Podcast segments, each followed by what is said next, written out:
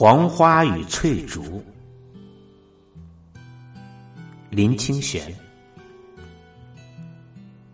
潭州龟山灵佑禅师，十五岁出家后到处参禅云游，二十三岁时游到江西，向百丈禅师参学，是百丈弟子中的首座。有一天，站在百丈禅师身旁，百丈问他。你拨拨看，火炉里还有火吗？他用杖子拨了一拨，回答说：“没有火了。”百丈禅师站起身来，亲自弯身去拨火炉，得到一点点火炭，他拿起来给大家看，说：“这不是火吗？”灵佑禅师当下开悟。后来，灵佑禅师在龟山当方丈，有一位石霜和尚到龟山来当米头，负责筛米。有一天，正在筛米的时候，被灵佑看见了，说：“这是施主的东西，不要抛散了。”我并没有抛散。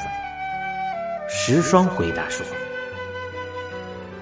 灵佑在地上捡起一粒米，说：‘你说没有抛散，那这个是什么？’石霜无言以对。你不要小看了这一粒米，百千粒米都是从这一粒生出来的。”灵佑又说。百千粒米都是从这一粒生出，那么这一粒又是从什么地方来呢？石霜答辩着，灵佑什么话也不说，哈哈大笑，径自回到方丈室里去了。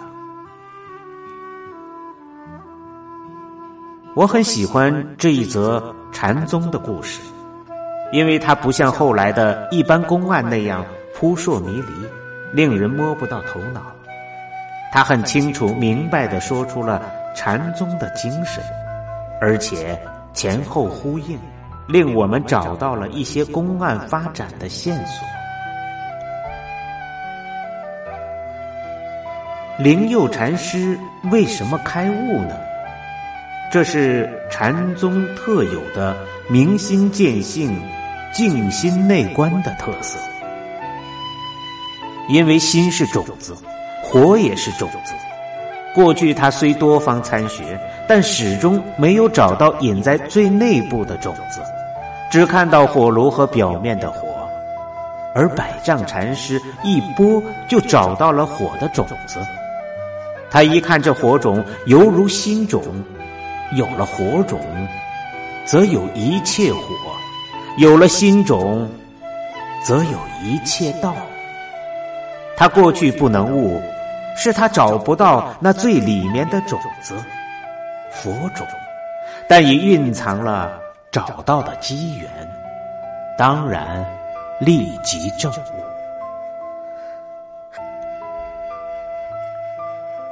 后来他教导石双和尚，他找到了地上的米，说：“你说没有抛散，那这个是什么？”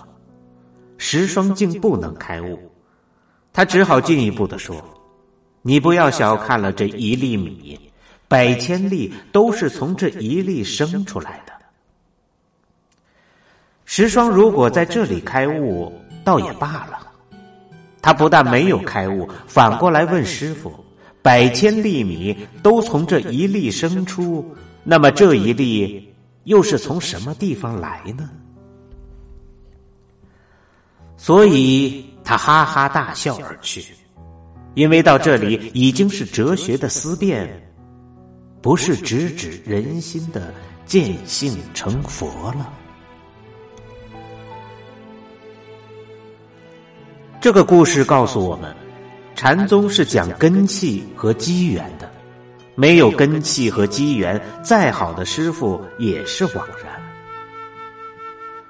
我们看禅宗的祖师那样多，禅宗的公案那样热闹，其实见性成佛的一定是少数，大多数修禅的人就在历史之河中淹没，等待来生的新的锻炼。有的人不知道，看这里也悟道，那里也悟道。见这个禅师看翠竹悟道，那个禅师看黄花悟道，以为翠竹黄花都是道，则坠入了迷宫。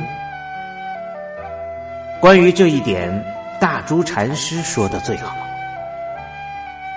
所言法者，为。”众生心，若心生故，一切法生；若心无生，法无从生，亦无名字。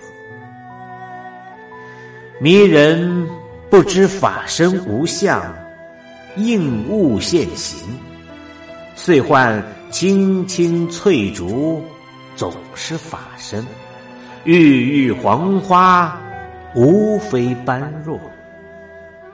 黄花若是般若，般若即同无情；翠竹若是法身，法身即同草木。如人吃笋。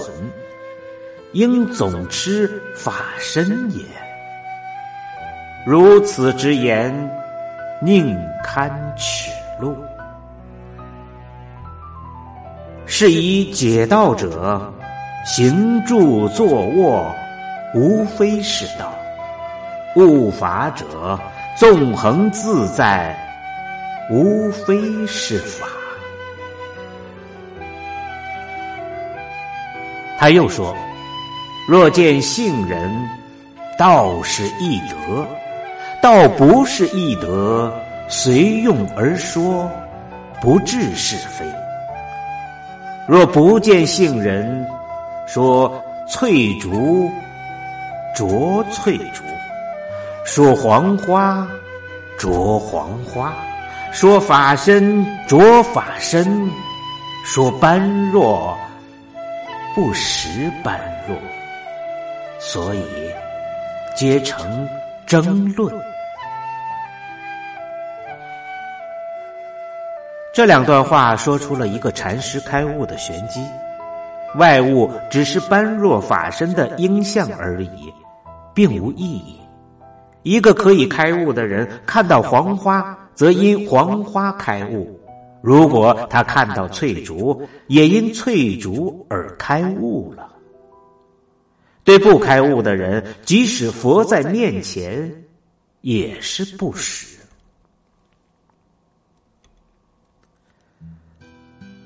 布袋和尚有诗说：“吾有一屈佛，世人皆不识。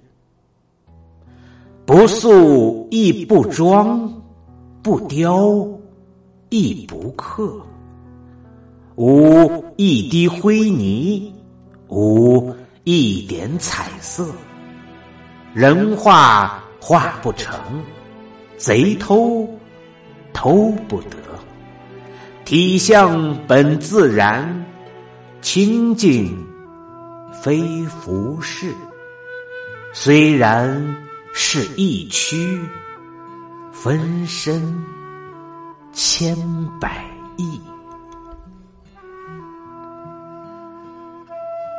这不是明明白白的心法吗？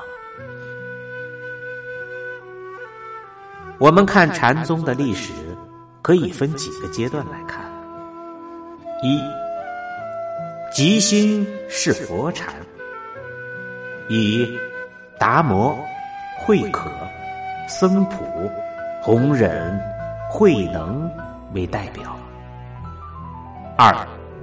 超佛祖师禅，以南岳、怀让、清源、行思、西迁、道一、百丈、德山为代表。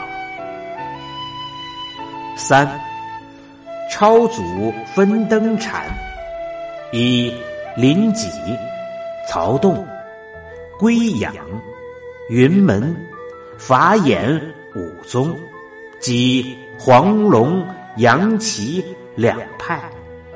他们为了接引后学。